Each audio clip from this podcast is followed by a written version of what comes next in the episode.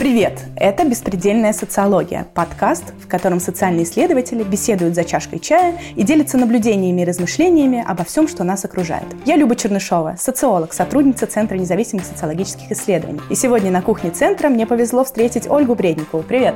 Привет, привет!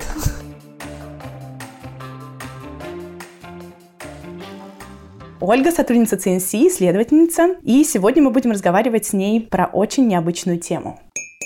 Иногда меня просят рассказать, чем занимаются социологи. Я непременно упоминаю, что одна моя коллега исследует клопов и тараканов. Звучит довольно странно, особенно для тех, кто привык, что социология — это про опросы общественного мнения. Социологи тоже далеко не сразу обратили внимание на разных нечеловеков, на вещи, технологии, животных, растений. Но все больше исследований, из которых видно, какую значимую роль они играют в общественных процессах. Вот, например, Эрик Свингиду и Ник Хеннин, развивающие направление городской политической экологии, написали тексты про ситуацию в Джакарте. Там в конце 90-х лопнул финансовый пузырь, и это привело к безработице и кризису. А в городе осталось множество недостроенных бетонных зданий, которые должны были стать небоскребами, такими символами успешности города. И вот в этих бетонных конструкциях образуется среда, просто идеальная для размножения москитов. Начинается эпидемия малярии, которая еще больше усиливает социально-экономический кризис в городе. Но в прошедшем году вообще довольно трудно было не заметить, какую роль играет невидимая нечеловеческая сущность под названием коронавирус. Сколько проблем и страданий возникло в результате его активности. И как эта маленькая штука переопределила социальные процессы и жизнь людей. От закрытых границ до новых правил пребывания в публичных пространствах. В общем, с клопами наверняка наверняка история тоже сложная и интересная. И как повезло, что сегодня можно об этом поговорить с Ольгой. Потому что она как раз и есть та самая коллега, для которой клопы, тараканы, муравьи и прочие насекомые оказались в центре исследовательского интереса, а не только практического.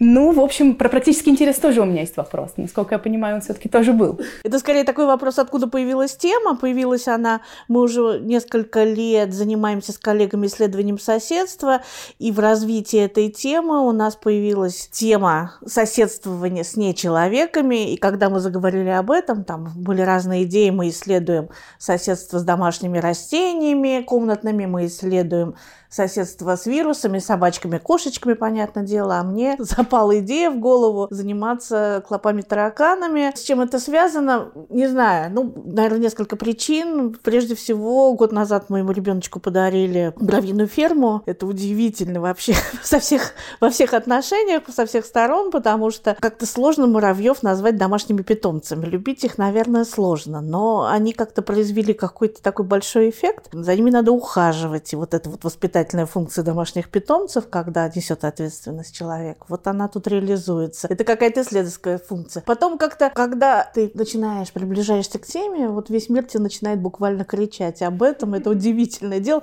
Ты, даже сама знаешь, это вот то ли это профессиональная такая деформация, то ли это вот такая исследовательская оптика. Но вот весь мир, и сейчас, мне кажется, все вокруг говорит о том, что в наших домах мы сосуществуем с насекомыми. То ты слышишь там как какую-то или видишь в транспорте рекламу, не то чтобы карандаша Машенька, но какой-то там комбат, какое-то средство комбат. То ты видишь анекдот, да, и, и вот эта метафора таракана в моей голове расшумелись. То слышишь какие-то страшные истории от родственников, что завелись клопы и пришлось съехать. То есть клопы представлены как такие агенты, которые вытеснили вообще людей из жилья. И меня в этом данном случае поражает сила этих маленьких тварей, да.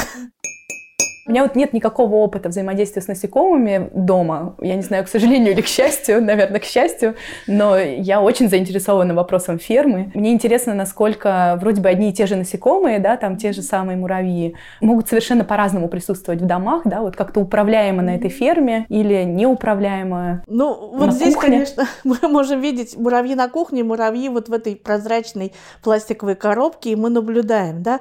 И, конечно, это совершенно разные режимы отношений отношений с этими насекомыми, потому что здесь они управляемые, они, здесь я имею в виду в коробочке, они контролируемы, четко ограниченных пространстве, они не могут за него выходить, за пределы этого пространства, за границы. Они не нарушают нашу приватность, в то время как муравьи на кухне становятся большой проблемой, и вот это очень часто вызывает какие-то очень тяжелые переживания людей, и начинается борьба, о чем мы еще, наверное, будем говорить, да, буквально война с ними, кто кого, вот. Они Не страшно, что они выскочат оттуда и превратятся в кухонных муравьев? Это тысячу раз. Мне было дико страшно, когда нам подарили вот этот сертификат на покупку этой фермы. Вот, и я тысячу раз позвонила этим продавцам этой фермы, уточнила. И вот, они мне сказали, не волнуйтесь, если вдруг такое случится, это очень маловероятно. Но если все-таки они сбегают, они сразу ищут выход на улицу. Они все уйдут. Не то чтобы это меня успокоило, более того, меня встревожила информация о том, что муравьиная матка, например, может жить до 20 лет, и я подумала, боги, она переживет меня.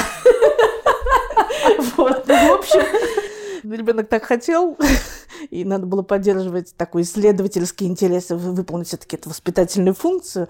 Пускай несет ответственность, пускай их кормят, убирает за ними немножечко, вот, и так далее.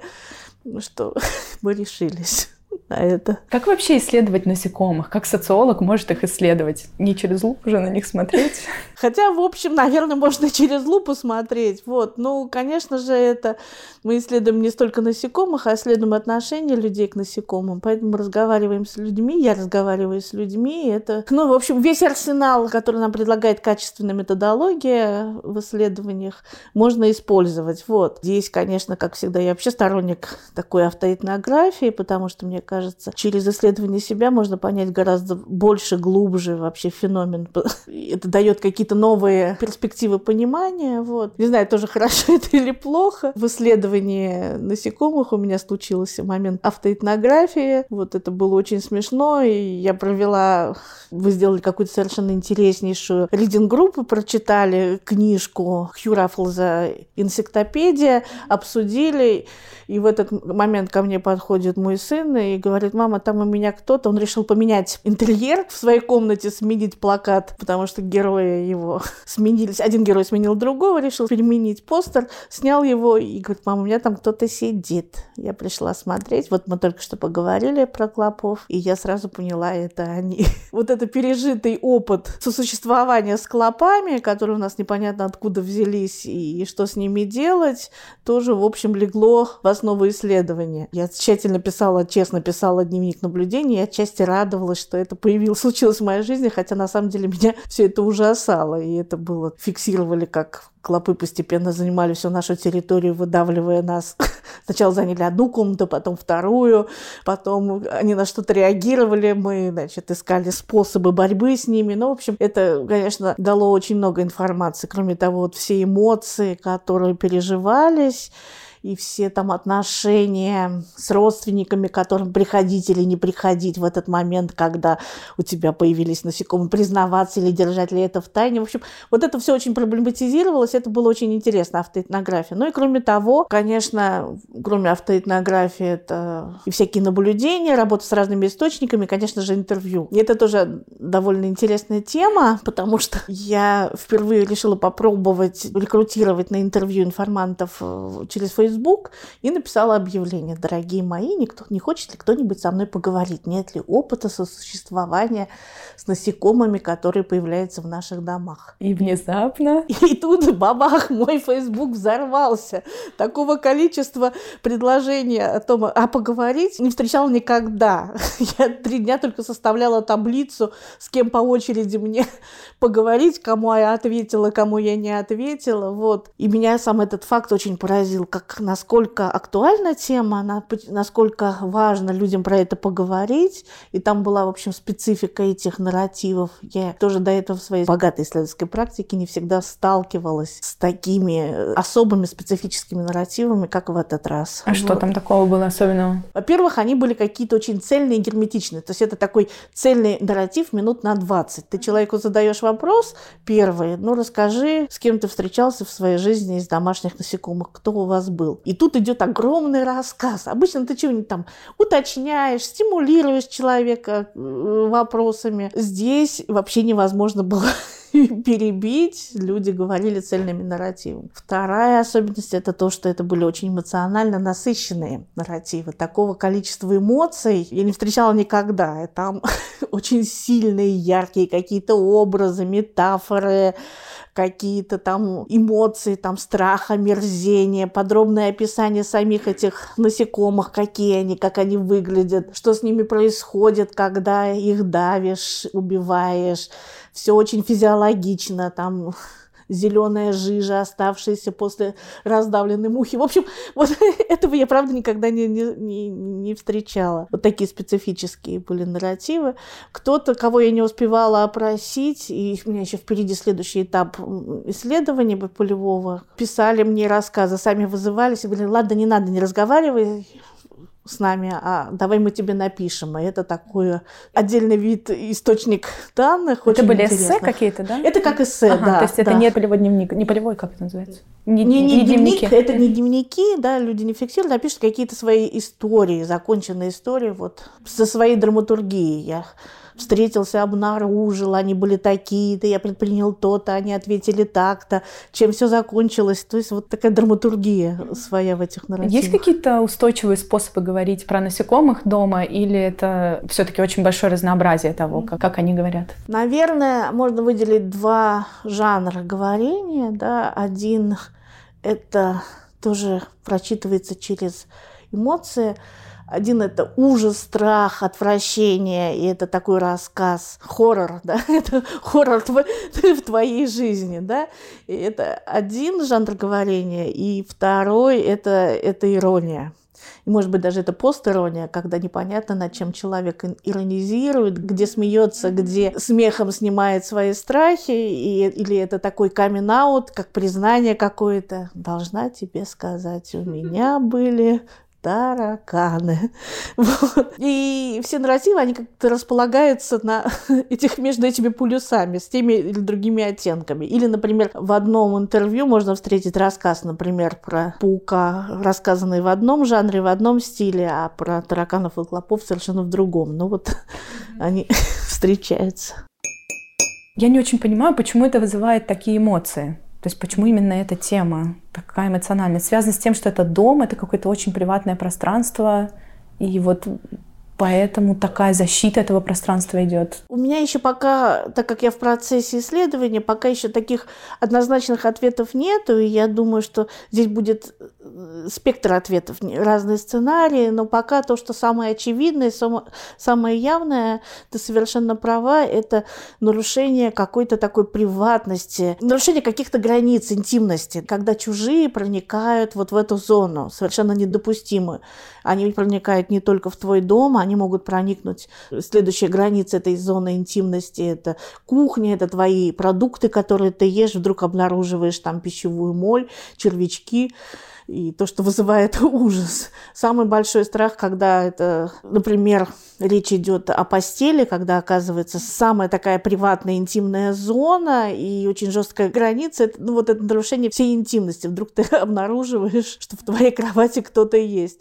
Более того, это нарушение целостности твоего тела, да, потому что люди там с ужасом рассказывали про укусы подробно, как выглядят эти укусы, как разрывает их кожу, как реагирует эта кожа. Ну, в общем, это вот какие-то такие зоны допуска, да, или зоны нарушения твоей приватности. Это вот первое, что приходит на ум, да, но, возможно, есть какие-то еще другие сценарии, другие схемы интерпретации. Я еще буду с этим работать, да. А подъезд здесь фигурирует как еще одна буферная зона, вот самая дальняя? Или все эти разговоры именно о борьбе с насекомыми уже внутри квартиры? Ты знаешь, скорее всего, все-таки мой дом моя крепость. И э, моя, моя крепость это твоя квартира. Всегда борьба с насекомыми идет через обозначение или через работу с границами внешними, по внешнему периметру. Там промазывают какими-то средствами химическими, законопачивают какие-то вентиляционные глюки, закрывают форточки. То есть это вот такое ограничение своего самого приватного пространства.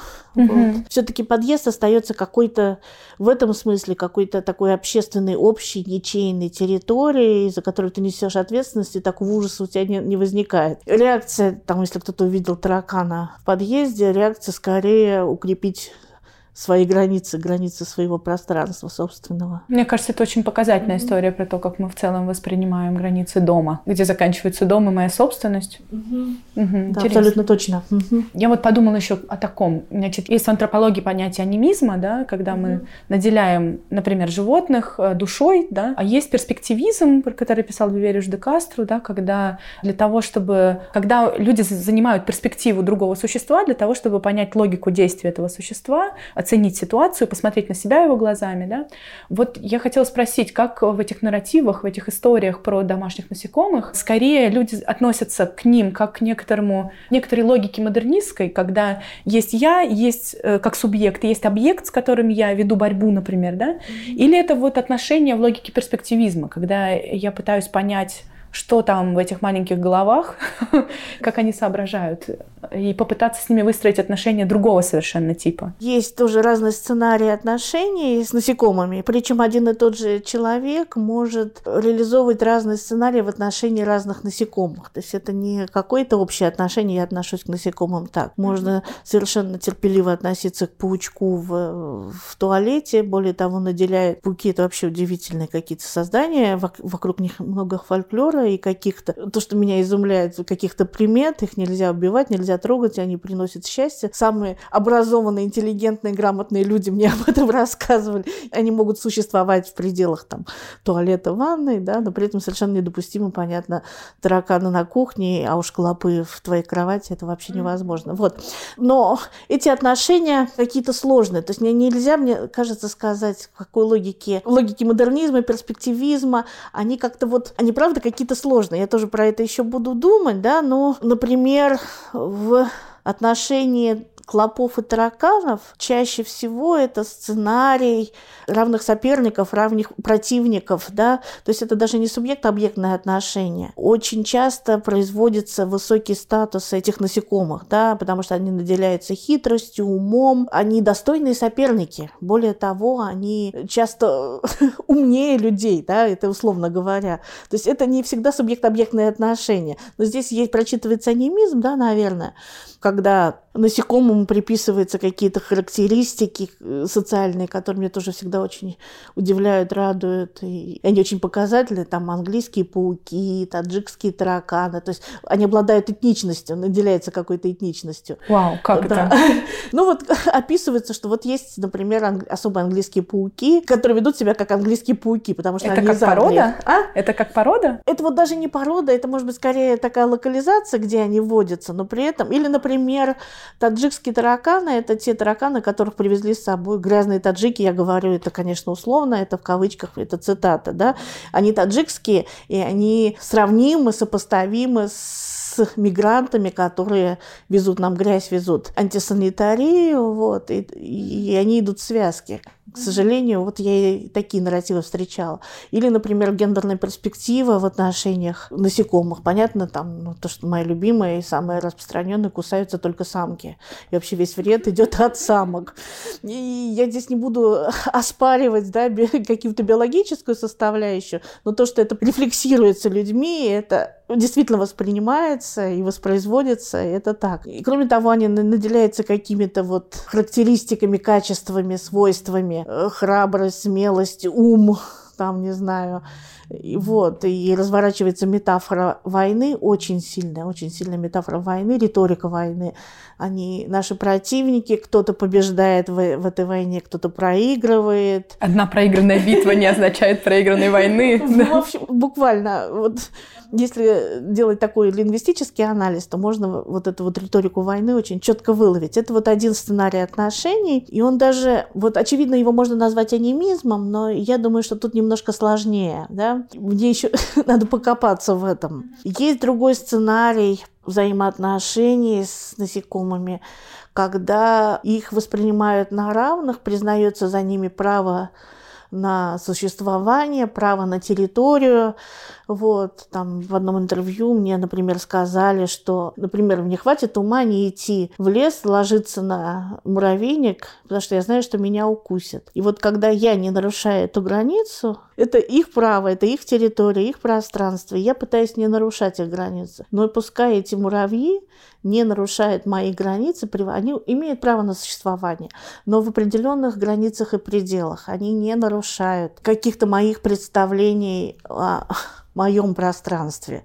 Они могут, например, в дачном домике они могут заходить в дом, но при этом там не находиться на кухне, не находиться э, в спальне, где то спишь, не быть рядом с твоей кроватью. То есть это какие-то отношения поделенного пространства, отношения какие-то равные. Вот. Более того, иногда такой самый экстремальный случай, когда говорят о симпатиях к этим насекомых, там отдельная тема э, размышления о красоте их, эстетике этих насекомых, хочется сказать, этих тварей, вот, или там об их пользе, да. В одном таком частном разговоре мне моя коллега сказала, что когда у нее был опыт в Соединенных Штатах в каком-то кампусе университетском, когда ее кусали клопы, она их скидывала, но не убивала, потому что она никого никогда не может убить. Она бежала в ужасе в, в душ среди ночи, потому что тело нестерпимо горело, чесалось. Вот, но при этом позволить себе убить она не могла. Но вот это совершенно убежденная идеология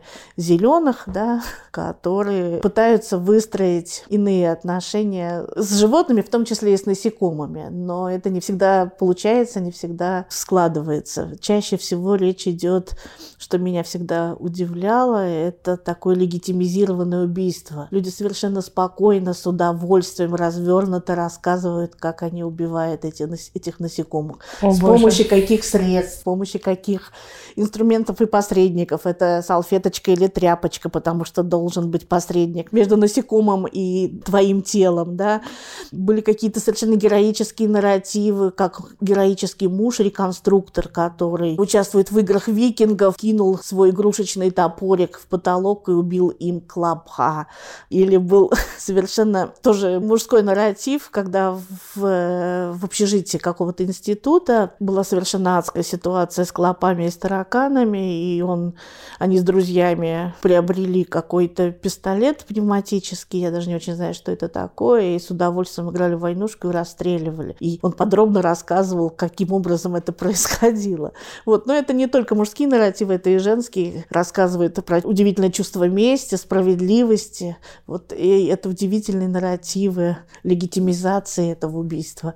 И они, конечно, доминируют такие рассказы. А посредник в этом убийстве, интересно, зачем нужен? То есть вот голыми руками никто не хочет э, совершать, сказать, вот да, это... совершать преступление, или это какая-то... Нет, потому что... Э, или это про, про гигиену и про что-то в эту сторону? Это, наверное, даже не про гигиену, это какой-то модус отношений, который связан очень физиологичен, он связан с омерзением. Одна из основных эмоций, которые испытывают, это не только не столько страх, это омерзение. Люди говорят о том, как им противно. Это связано с каким-то эффективным восприятием насекомых. И вот это вот удаление или нежелание дотронуться до этого, оно очень четко проговаривается. Даже если это вызывает восхищение. Красивая бабочка вызывает восхищение, но мне будет противно, если она на меня сядет. Да, интересно просто, что тигра хочется убить голыми руками, который в лесу, да, который нападает. А что я говорю? Да, в каком а клопа только через... Кому что хочется. Да. А клопа только через салфеточку. Да, Это да. очень классно. Да, я подумала сейчас еще, опять же, про книжку Хью Раффлса, да, которую уже упоминали, и про историю про сверчков, которых, собственно, сверчки мыслились как партнеры для, для людей, да, в китайской культуре. Сверчковые бои, да, и каждый воспитывает себе помощника, тренирует его, не помощника, в общем, основного своего бойца, да, тренирует, каким-то образом с ним взаимодействует. Это удивительная, конечно, история. И насколько такая возможна в отношении клопов, то есть мне кажется, что совершенно разные вещи, когда у нас есть одно насекомое, которое тоже в достаточной степени контролируемо, управляемо, сидит в баночке, и другое дело, и да, и мы можем с ним дружить сколько угодно, и другое дело, когда у нас какая-то малоорганизованная толпа клопов, которые делают, что хочет, э, залезает во все места, и у которой нет никакого центрального аппарата управления, на который можно повоздействовать. И что это за странная война такая, да, в которой как бы нету двух организованных субъектов, а есть какие-то как, Но... какой-то дисбаланс органи... вот организационный именно. Здесь, мне кажется, очень важно возникает тема, которая важна для исследования насекомых, это масштабы, размеры все, что касается количества, да, это насекомых. Потому что если речь идет о дружбе со сверчками, это очень личностные, персонализированные отношения. У тебя есть три сверчка, ты их тренируешь, ты вступаешь с ними, выстраиваешь с ними какие-то личностные отношения, прочитываешь их характер, их боевые качества, ты даешь им имена, в то время как вот эта вот толпа, как можно их назвать, огромное количество безликих Э, существ, которые неконтролируемые, которыми невозможно управлять только через какое-то насилие, да, через химические средства, которыми ты будешь травить, через убийство и так далее. То есть здесь вот, мне кажется, личностные персонализированные отношения можно заводить с какими-то конкретными, одиночными, да, вот ты совершенно права. Но когда их много, вот эта вот масштабность, она совершенно переформатирует эти отношения. Несмотря на то, что вот они такие маленькие, маленькие, про их размеры тоже много довольно говорят, что они такие незаметные, но их сила в их массовости, потому что вот эти вот страшные рассказы «Ковер из тараканов», да, или «Черная стена», мы так много говорим про эту книгу Раффлса, что на нее, наверное, нужно будет дать ссылку в описании к нашему выпуску. Да, мне кажется, что это очень важно проговорить. Это книжка, которой я была очарована при исследовании насекомых, и для меня это такое отчасти открытие новых жанров, новых жанров письма и новых жанров исследовательских. Да? Это такая, скорее, антропологическая для меня традиция, которая меня всегда очень привлекает, и мне ужасно хотелось бы так проводить исследования и так писать, наверное. Да? И когда-то это это было там открытие Глориан Зулдуа, феминистской книжки, ее книжка «Ля Фронтера» или «Бодиленд», где она пишет о своем опыте э, жизни на границе между США и Мексикой, и очень много пишет о себе, да, рассказывает через автоэтнографию. Через автоэтнографию она открывает перспективы понимания самого феномена, да, и очень много пишет каких-то личностных переживаний. Это такое феминистское письмо обнажения, вот. И здесь для меня какое-то продолжение этих книг антропологических, которые даже... Вот Раффлс это не столько автоэтнография, но тоже очень много личностных переживаний, через которых ты подбираешься к осмыслению этого феномена. Совершенно новый жанр. Это интересно читать, в отличие от таких привычных растиражированных PhD статей, которые я уже не могу читать в одной логике в огромном количестве. Сначала дебат, это важно поднять дебат, но его можно встроить в какой-то другой логике и больше представить себя, и чтобы это было захватывающее еще чтение. И вот книга Раффлза, наверное, в этом смысле точно такая же. Или для меня немножко в другом жанре написана, но такая же привлекательная книжка Анны Цин, это «Гриб на краю света». Да, это такие из вдохновляющего чтения, и что позволяет понять, как из маленьких фактов наблюдения вырастает целая теория, которая связывается в единую, показывает глобальность явления, да, и что-то объясняет нам. В общем, я к тому, что вот это вот такие примеры новой антропологии слэш-социологии и исследовательской, и писательской, наверное.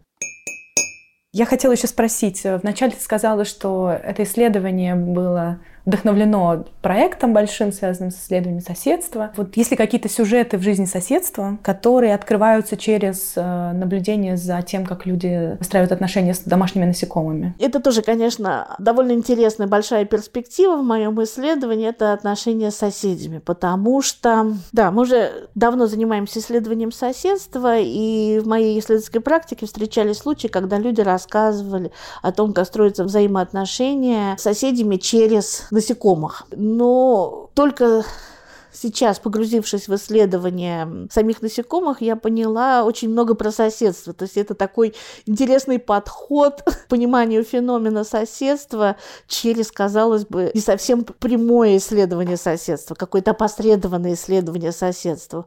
Вот, потому что оно очень много говорит о солидарностях, которые почему-то в отношении насекомых не возникают. Казалось бы, почти все информанты говорили, для того, чтобы вывести клопов и тараканов, надо объединяться с соседями.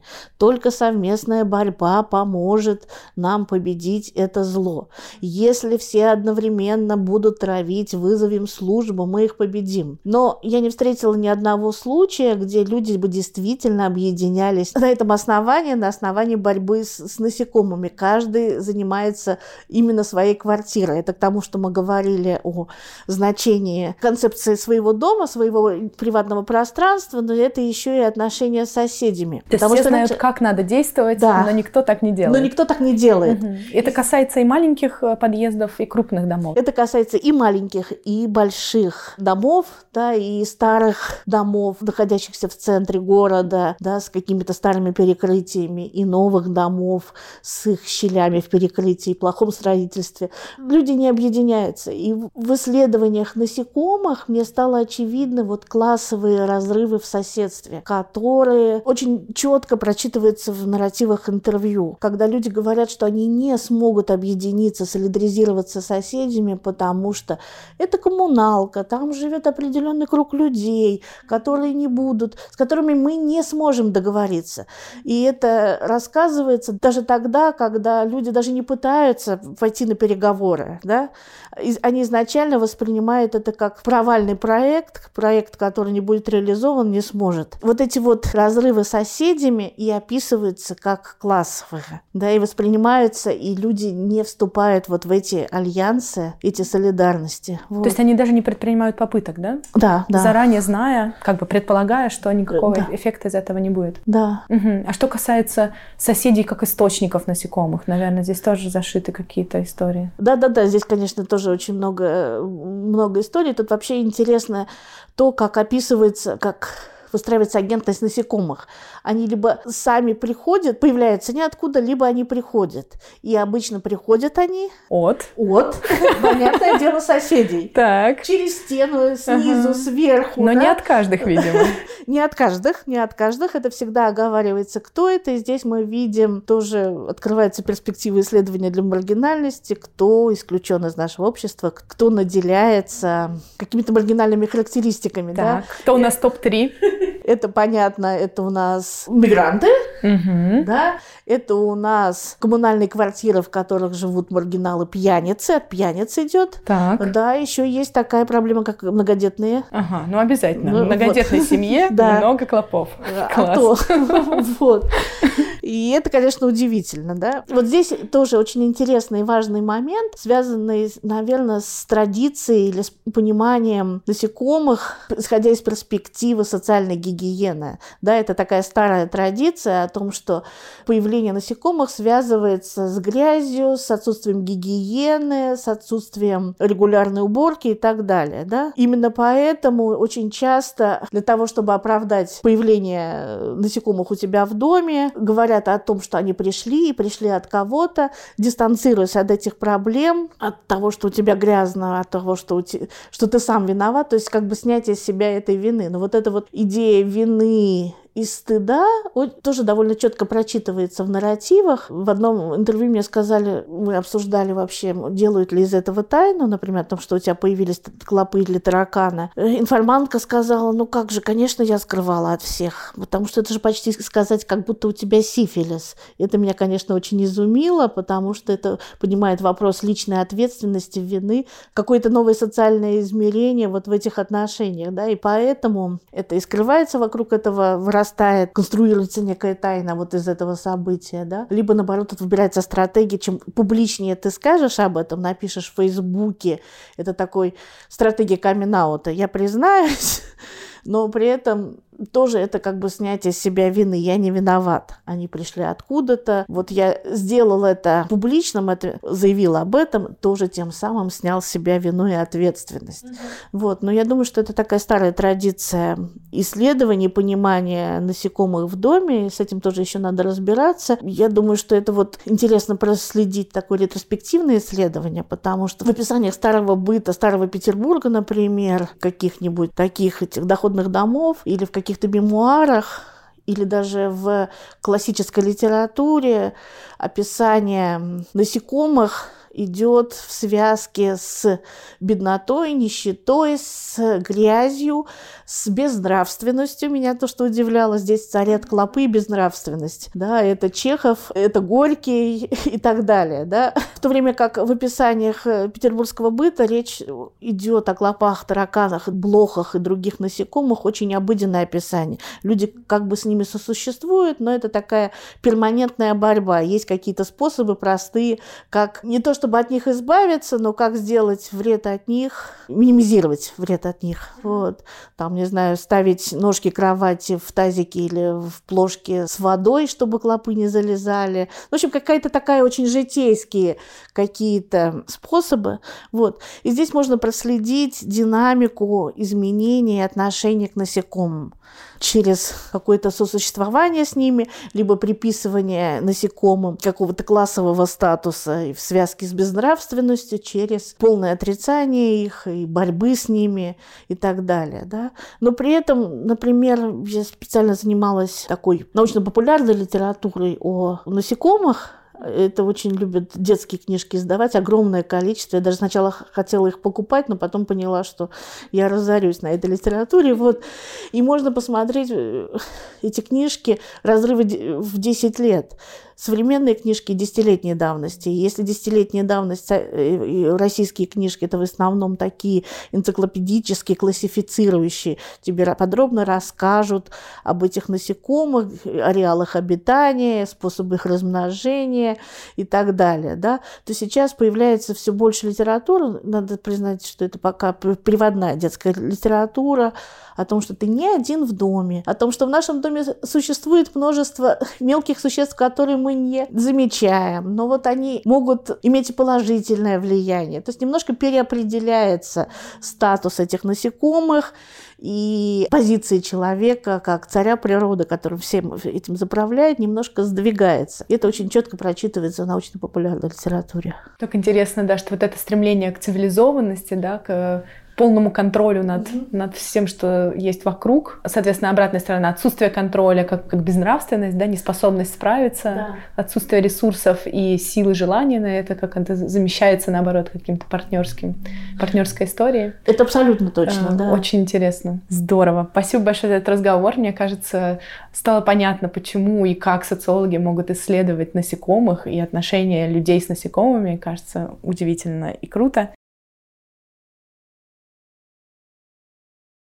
Мы допиваем чай и идем продолжать работу. С вами были Ольга Бредникова и Люба Чернышова в подкасте «Беспредельная социология». Слушайте нас на всех доступных платформах, на Яндекс Музыке, Castbox, iTunes. Ставьте нам оценки, оставляйте комментарии и подписывайтесь на наш канал в Телеграме. Все ссылки есть в описании выпуска. В следующий раз мы снова встречаемся на кухне Центра независимых социологических исследований и приглашаем вас присоединиться и посмотреть на окружающую действительность глазами социальных исследователей. Благодарим за поддержку подкаста фонд Бёля и студию подкастов «Две дорожки». А еще мы просто обязаны вам сообщить, что по решению Минюста РФ ЦНС включен в список иностранных агентов. Такие дела. До встречи!